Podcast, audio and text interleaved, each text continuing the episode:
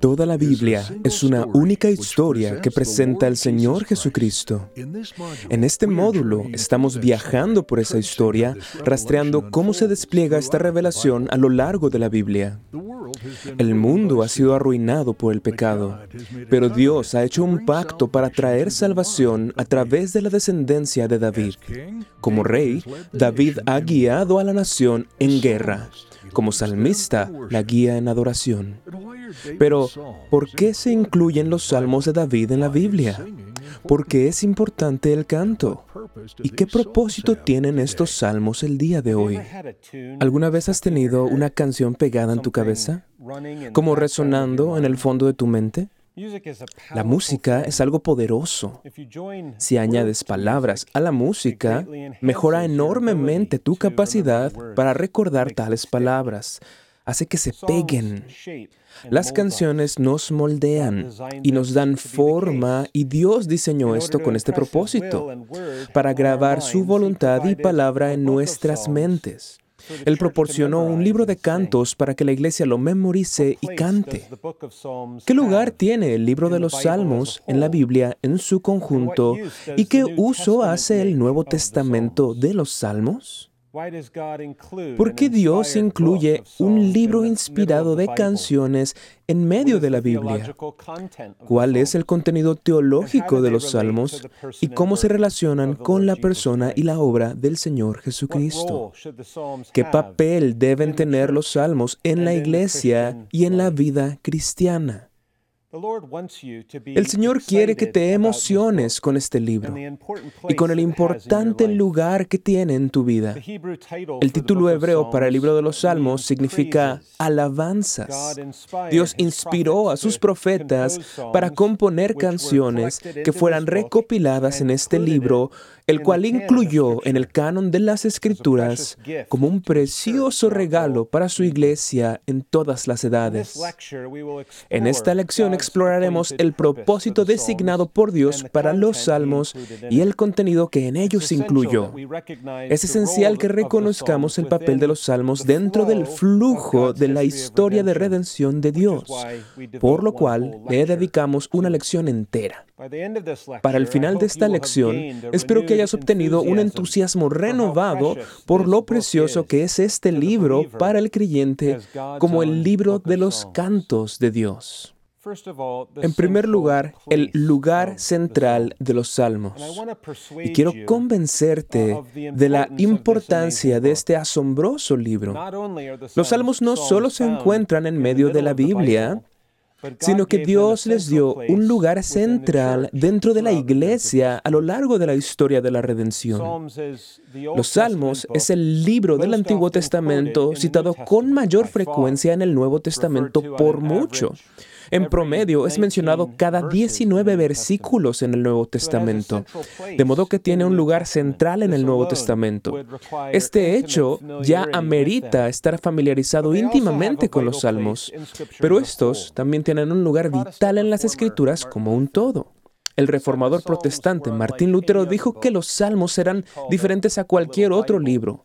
Él los llamó una Biblia en miniatura porque el Señor incluyó en ellos de forma concentrada todo lo que se encuentra en otras partes de la Biblia. Historia, leyes, profecía, el Evangelio, la misión a las naciones, cada aspecto de la persona y obra de Cristo, todas las demás doctrinas de las Escrituras, cada parte de la vida y experiencia cristianas y así sucesivamente. Exploraremos el contenido más adelante en esta lección. También tienen un lugar crucial en la historia de la revelación del Antiguo Testamento. Si bien la mayoría de ellos fueron escritos durante el periodo de David, tenemos salmos escritos desde el tiempo de Moisés hasta el exilio babilónico. Varios salmos repiten la historia de la redención del pueblo de Dios son fundamentales para la iglesia en todas las edades como un manual permanente de cantos inspirados. Jesús los cantó. Después de todo, eran sus propias canciones. Los apóstoles y la iglesia apostólica los cantaron. Después de la era del Nuevo Testamento, los salmos eran el único himnario que la iglesia usó. En los primeros siglos de la iglesia, los presbíteros debían memorizar los 150 salmos y estos fueron diseñados por Dios para ser usados en la iglesia por el resto de la historia como podríamos ilustrar fácilmente. Los salmos unen a la iglesia alrededor del mundo. Las iglesias en China, Indonesia, Nigeria, Alemania, México y en cualquier otro lugar deben unirse en los cánticos que ofrecen a Dios en adoración a través de sus respectivos idiomas, al igual que se unen en la lectura y en la predicación de toda la Biblia. Los salmos también unifican a la iglesia a lo largo de la historia. Los del siglo XXI siguen cantando las mismas alabanzas inspiradas que se cantaron en el Antiguo Testamento, el Nuevo Testamento y todas las edades de la iglesia. Por último, bajo este punto, los salmos tienen una función vital para la vida individual de cada creyente. Juan Calvino escribe en la introducción de su comentario sobre los salmos y dice, cito, ha sido mi costumbre llamar a este libro, y creo que muy apropiadamente, una anatomía de todas las partes del alma, porque no hay una emoción de la que alguien pueda estar consciente, que no esté representada aquí como en un espejo. O mejor dicho, el Espíritu Santo ha reunido aquí todas las penas, dolores, miedos, dudas, esperanzas, cuidados, perplejidades, en fin, todas las emociones distractoras con las cuales las mentes de los hombres acostumbran a agitarse. Fin de la cita.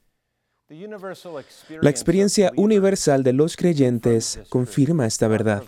Dios provee canciones para los momentos de tristeza, alegría, temor, triunfo, confianza, esperanza, arrepentimiento y para cualquier otra parte de la experiencia cristiana.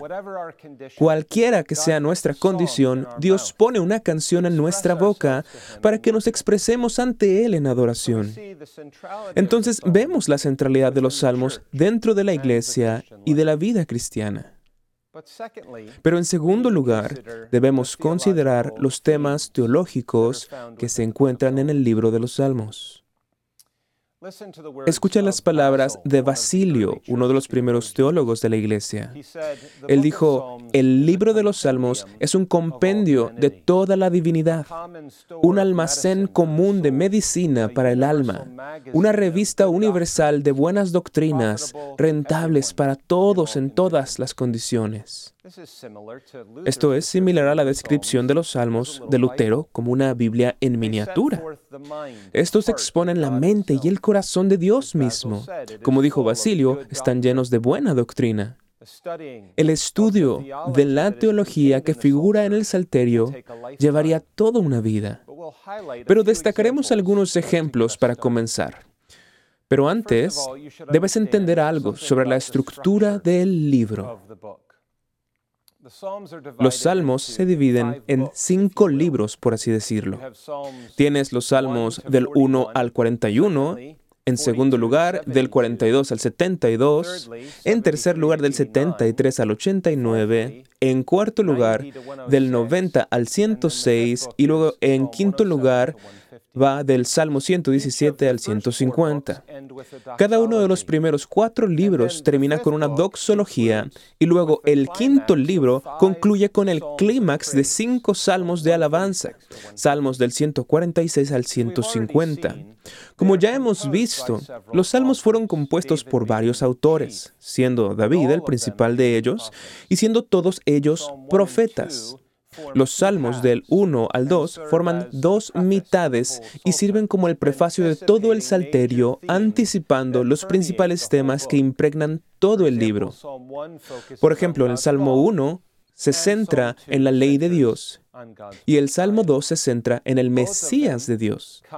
Ambos contrastan a los creyentes que se someten a la ley de Dios y a Cristo y a los enemigos de Dios que desobedecen y se rebelan. Hay una variedad de tipos de salmos. Ocho salmos son acrósticos, es decir, siguen el orden de las letras en el alfato hebreo a través de su secuencia de versículos. También encontramos los salmos de ascensión o ascenso, los salmos del 120 al 134, que los peregrinos judíos usaban cuando ascendían a Jerusalén en sus peregrinaciones. También hay salmos históricos que recolectan y enumeran los tratos de Dios con su pueblo en el pasado. Por ejemplo, los salmos 105 y 106 y luego los salmos 135 al 137. También hay salmos penitenciales, al menos 14, con énfasis en confesar el pecado, siendo el Salmo 51 el más conocido. Si bien cada salmo contiene la revelación de Cristo, algunos son señalados particularmente como salmos mesiánicos, con un enfoque concentrado en la venida del Cristo de Dios. Así, por ejemplo, el Salmo 42, 45, 69, 72, el Salmo 110, Salmo 118, estos serían ejemplos. Pero también debemos destacar algunos de los temas teológicos que Dios revela en los salmos. Salmos es uno de los libros más centrados en Cristo en la Biblia. A la mayoría de nosotros nos hubiera encantado estar con los dos discípulos en el camino a Emmaús cuando Jesús expuso lo que estaba escrito en los Salmos acerca de Él mismo. Hebreos 1 es uno de los capítulos más potentes del Nuevo Testamento sobre la gloria de Cristo. Cuando el autor de Hebreos decidió establecer la supremacía de Cristo, citó los salmos siete veces en ese breve capítulo. Cada aspecto de la persona y obra de Cristo está cubierto en los salmos. Sus tres oficios como profeta, sacerdote y rey. Varios aspectos tanto de su humillación como de su exaltación. Tenemos su encarnación, su ministerio, su traición, su expiación y muerte, su sepultura y resurrección, su ascensión y reinado. Cantamos de Él como Salvador y juez y pastor y muchas otras cosas, y podríamos seguir y seguir. Pero para ilustrar el inestimable lugar de la revelación de Dios acerca de Cristo en los Salmos, ¿sabías que aprendemos más sobre la experiencia interna de Cristo en la cruz en los Salmos que en Mateo, Marcos, Lucas y Juan? Sin los salmos, tendríamos un conocimiento incompleto de Cristo. Los salmos también están llenos de la aplicación de la redención en el Evangelio. Por supuesto, aprendemos sobre la elección, pero también sobre la imputación y el perdón, la regeneración, la justificación, la adopción, santificación y la glorificación del cristiano. Los salmos están llenos de la misión de llevar el Evangelio a todas las naciones. Son, por así decirlo, himnos misioneros inspirados. Considera el Salmo 67 como un buen ejemplo. Los salmos están llenos de la revelación de Dios, todos sus nombres, sus atributos y sus obras, creación, providencia y redención. No encontrarás nada que falte. Por ejemplo, el reinado supremo de Dios como rey se celebra a lo largo de todo el libro, exponiendo su soberanía integral sobre todas las cosas. Los salmos también apuntan más allá de nosotros hacia el futuro de la iglesia de Cristo en esta era y al día del juicio en el cielo y en el infierno por venir. Por último, bajo este punto, debemos abordar un tema que distingue las canciones de Dios de los himnos no inspirados de composición humana. Esto es, las imprecaciones. Las imprecaciones son donde el pueblo de Dios invoca sus maldiciones sobre enemigos y adversarios malvados. Este tema permea todo el libro. Tal vez te hayas preguntado por qué el libro llamado Alabanzas en hebreo abre no con la palabra alabanza, sino con un contraste detallado entre el piadoso y el malvado, con bendiciones y maldiciones. Llegamos finalmente a la primera mención de alabanza al final del Salmo 7, donde el altísimo nombre de Dios es alabado por su justicia. Verás, estas canciones se centran en Dios mismo, su nombre, su carácter, sus pensamientos, caminos y obras.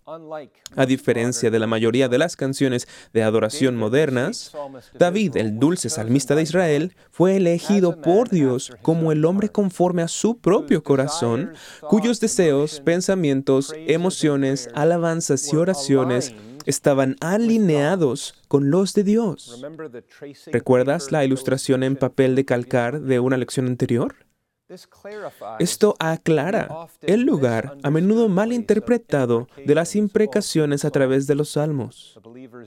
El deseo y la oración del creyente por la destrucción de los enemigos malvados y la liberación y exaltación de los justos. Esto expresa la mente y la voluntad del creyente conforme a la propia mente y voluntad de Dios. Así, por ejemplo, en el Salmo 139, versículos del 19 al 22, leemos, De cierto, oh Dios, harás morir al impío. Apartaos pues de mí, hombres sanguinarios, porque blasfemias dicen ellos contra ti, tus enemigos toman en vano tu nombre. No odio, oh Jehová, a los que te aborrecen, y me enardezco contra tus enemigos. Los aborrezco por completo. Los tengo por enemigos. Nuestras mentes y emociones deben conformarse a la voluntad de Dios y ser muy celosas por la gloria de Dios. El hecho de que este tema esté totalmente ausente de los himnos no inspirados ha distorsionado la piedad del pueblo de Dios. Un problema desconocido para las edades anteriores de la iglesia que usó los cánticos de Dios. Dios debe ser adorado en la belleza de su santidad y su ira justa y su perfecta justicia son dignas de nuestra alabanza. Aquellos que se sienten incómodos con esto deben recordar que los santos cantarán aleluyas cuando Dios juzgue y destruya a sus enemigos en el día final. Considera, por ejemplo, el capítulo 19 de Apocalipsis. Comprender la teología de los salmos demuestra su suficiencia total como cánticos para la iglesia para todas las edades, lo que nos lleva a nuestro tercer y último punto. Consideremos los salmos como alabanzas inspiradas. Dios ha provisto los salmos como el manual permanente de alabanzas para ser cantadas. Este es el himnario inspirado de Dios para la iglesia de todas las edades. Y vemos la base de esto en tres puntos. En primer lugar, con respecto a los profetas inspirados. La Biblia enseña inequívocamente que la inspiración divina es un requisito necesario para escribir canciones de adoración. Hay una conexión entre la profecía y la alabanza. Los escritores entendían que era necesario poseer el don de la profecía y que ellos estaban escribiendo canciones inspiradas para la adoración. En 2 Samuel 23, versículos 1 y 2, leemos, Estas son las palabras postreras de David, dijo David, hijo de Isaí, dijo aquel varón que fue levantado en alto, el ungido del Dios de Jacob, el dulce cantor de Israel. El Espíritu de Jehová ha hablado por mí y su palabra ha estado en mi lengua. Como lo indica Hechos 1, versículo 16 y Hechos 2, versículo 29 al 31, David fue un profeta que habló por medio del Espíritu Santo. Moisés, que escribió el Salmo 90, también fue un profeta. A otros como Asaf, Jedutún y Emán se les llama videntes. Pero leemos en 1 de Samuel 9, 9 y en otros lugares, porque el que hoy se llama profeta, entonces se le llamaba vidente. En 1 de Crónicas 25 leemos, Asimismo David y los jefes del ejército apartaron para el ministerio a los hijos de Asaf, de Emán y de Jedutún, para que profetizasen. Y describe a sus hijos profetizando y continúa, todos estos fueron hijos de Emán, vidente del rey en las cosas de Dios. Dice una vez más, un poco más adelante, y todos estos estaban bajo la dirección de su padre en la música, en la casa de Jehová con címbalos, salterios y arpas para el ministerio del templo de Dios. Asaf, Jedutún y Emán estaban por disposición del rey, y el número de ellos con sus hermanos instruidos en el canto para Jehová, todos los aptos, fue 288. Durante las reformas espirituales del Antiguo Testamento bajo el rey Ezequías y Josías, el pueblo regresó a las canciones inspiradas por Dios. Segundo de Crónicas 29:30 dice, entonces el rey Ezequías y los príncipes dijeron a los levitas que alabasen a Jehová con las palabras de David y de Asaf, vidente. Y ellos alabaron con gran alegría y se inclinaron y adoraron. El mismo principio podría ilustrarse a lo largo del Antiguo Testamento. Dios dejó en claro sus criterios, los cuales son llevados como estándar hasta el Nuevo Testamento. El puritano inglés John Owen escribió, en cada ordenanza o adoración, consideramos la designación de Dios eh, de ello y sometemos nuestras almas y conciencias a su autoridad en ello. Esto es lo primero que la fe considera en la adoración divina. Discierne si Dios ha mandado y en eso reside su autoridad como Él lo ha exigido. El oficio de profeta ya ha expirado y la producción de canciones inspiradas ha cesado. No encontramos ninguna garantía en las escrituras para el uso de composiciones humanas no inspiradas en el canto de alabanzas a Dios en la adoración pública. El segundo punto se refiere a las canciones canónicas.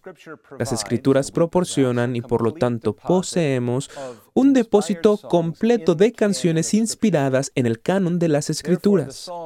Por lo tanto, los salmos tienen un estatus único y autoritativo, restringiéndonos a lo que Dios puso a disposición en la Biblia. Y Dios nos ordena que usemos esto en la adoración, por ejemplo, en el Salmo 105, versículo 2, cantadle, cantadle salmos.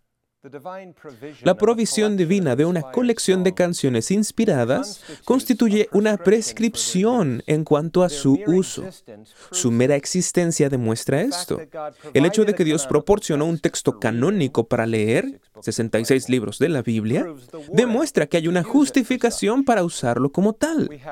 No tenemos justificación para sustituir las canciones de Dios por las canciones de los hombres en la adoración, tal como no la tenemos para sustituir la lectura de las escrituras por la lectura de otros textos, así como los libros apócrifos o algo parecido. Para ser claros, Dios estableció el canto en su adoración y Él mismo proporcionó el texto para ser cantado. Si entraras a una iglesia y alguien te entregara un libro con el título Canciones de Adoración escrito en la portada, entenderías claramente su propósito. Eso es lo que Dios hizo con los salmos. Dios ha provisto de ordenanzas y ha prescrito su contenido. Una Biblia para leer, los salmos para cantar, ayuda del Espíritu Santo para la oración, no un libro de oraciones, agua para el bautismo, pan y vino para la cena del Señor, dones de predicación para los sermones y así sucesivamente. Debemos apegarnos a las ordenanzas designadas por Dios. En Colosenses 3:16 leemos, La palabra de Cristo more en abundancia en vosotros, enseñándoos y exhortándoos unos a otros en toda sabiduría, cantando con gracia en vuestros corazones al Señor, con salmos, himnos y cánticos espirituales. Y en el texto paralelo, en Efesios 5, 18 al 19, leemos, Sed llenos del Espíritu, hablando entre vosotros con salmos, con himnos y con cánticos espirituales, cantando y alabando al Señor en vuestros corazones. Las tres palabras griegas para salmos, himnos y cánticos son empleadas en los títulos de la traducción griega de los salmos. Pablo a menudo multiplica palabras para describir una cosa. Él habla de señales, de maravillas y de milagros. En este caso, él usa tres palabras para los salmos. Te habrás dado cuenta de que la palabra espiritual, la palabra espiritual puede calificar la palabra cántico o tal adjetivo podría calificar las tres palabras. Sin embargo, en todo otro lugar del Nuevo Testamento donde aparece, y aparece 25 veces, la palabra griega espiritual se refiere a textos inspirados. Así que en Efesios 5, Pablo dice, sé lleno del Espíritu, cantando las canciones del Espíritu. En Colosenses 3, él dice que la palabra de Cristo more en abundancia en ustedes, cantando las palabras de Cristo en los salmos. El mismo Cristo los canta con y por medio de su pueblo. Su palabra mora abundantemente en nosotros. Lejos de contradecir las doctrinas que hemos descrito, estos dos textos, Colosenses 3 y Efesios 5, refuerzan la enseñanza de las escrituras en otros lugares. El libro de los Salmos es un libro completo y permanente de alabanza para todas las edades. En tercer lugar, unas palabras sobre la suficiencia de los salmos. A la luz de lo que hemos visto, los salmos son completamente suficientes como un manual permanente de alabanza. Dios determina lo que es suficiente. El Nuevo Testamento claramente vio que no había nada inadecuado en estos cantos y asimismo la iglesia a lo largo de los siglos. El teólogo campeón de la iglesia primitiva, Atanasio, escribió, Creo que un hombre no puede encontrar nada más glorioso que estos salmos porque abarcan toda la vida del hombre, los afectos de su mente y las emociones de su alma. Para alabar y glorificar a Dios, Él puede seleccionar un salmo adecuado para cada ocasión y, por lo tanto, encontrará que fueron escritos para Él. El problema de cualquier insuficiencia percibida en los salmos para los creyentes del Nuevo Testamento proviene totalmente de nosotros, no de los salmos. El Salmo 22.3 dice, pero tú eres santo, tú que habitas entre las alabanzas de Israel. Dios habita en las alabanzas que provienen de su propia boca. Estas son las canciones de Jesús. Él cantó las mismas canciones que Él nos dio. Nosotros cantamos con Él, cantamos sobre Él y le cantamos a Él en los salmos. De hecho, cantamos los salmos con mucho más significado, siendo quienes vivimos después de la venida de Cristo. Vemos y nos deleitamos en todo lo que los salmos revelan de Cristo, incluso más que la iglesia del Antiguo Testamento, porque los cantamos a la luz de su cumplimiento en el Nuevo Testamento. Piensa en las referencias a Jerusalén Jerusalén, Sión y los sacrificios y así sucesivamente. Cuadros de la iglesia y del sacrificio de Cristo. A menudo esto es evidente incluso en los salmos mismos. El Salmo 141 habla del incienso, pero deja claro que es una imagen de las oraciones del pueblo de Dios que se eleva hacia el cielo. Juan Calvino tenía razón cuando escribió estas palabras. Ahora bien, lo que dice San Agustín es cierto. Nadie puede cantar cosas dignas de Dios a menos que las haya recibido de parte de Él. Por lo tanto, cuando hayamos buscado detenidamente en todas partes y buscado en lo alto y en lo bajo, no encontraremos mejores canciones ni más apropiadas para este propósito que los salmos de David, que el Espíritu Santo hizo y habló. Más aún, cuando los cantamos, estamos seguros de que Dios pone las palabras en nuestra boca como si Él mismo cantara en nosotros para exaltar su gloria. Fin de la cita de Juan Calvino. Los hugonotes, que son los cristianos reformados en Francia, proporcionan un bello ejemplo de la influencia del canto de los salmos entre el pueblo de Dios. Los que escribieron en ese tiempo nos dicen que el canto de los salmos fue una de las mayores influencias en la difusión de la reforma y de la religión bíblica por toda Francia. Estos creyentes memorizaban los salmos y los cantaban vigorosamente durante todo el día en pueblos, en ciudades y a lo largo de todo el país. Podrías oírlos en los labios de los niños yendo por el camino a sus escuelas, en trabajadores arando el campo, en las en sus hogares y así como en reuniones informales y siempre en la adoración pública. Los ejércitos reformados los cantaron yendo hacia la guerra. En un momento crucial de la batalla, su capitán llamaría a sus hombres para que alzaran sus voces y las palabras cantadas del Salmo 68 se desvanecerían sobre el estruendo de los cañones mientras los piadosos se empujaban como una cuña a través de sus enemigos. Se puede ver cómo el canto de los salmos impregnaba sus vidas. La palabra de Cristo moraba en ellos ricamente. Los salmos deberían ser memorizados y cantados por los creyentes todos los días y por la iglesia cada vez que se reúne. Esto nos permitirá experimentar la rica bendición descrita en el Salmo 1 acerca de meditar en la ley de Dios o la palabra día y noche y la fecundidad espiritual que se promete como resultado. En conclusión, espero que tengas un nuevo entusiasmo por este invaluable libro de la Biblia. Debes comprometerte de por vida a un estudio concentrado y manejo de los salmos. Dios nos ha proporcionado un libro permanente de canciones inspiradas en las que cantamos de Cristo, a Cristo y con Cristo. En la próxima lección consideraremos el lugar de Salomón dentro de la historia de redención de Dios. Esperamos que haya sido inspirado por lo que hemos considerado en esta lección. Únete al reverendo Robert McCurley en la próxima ocasión a medida que avanzamos en nuestro viaje a la teología bíblica y preguntamos, ¿cómo el rey Salomón contrasta con el rey Jesús?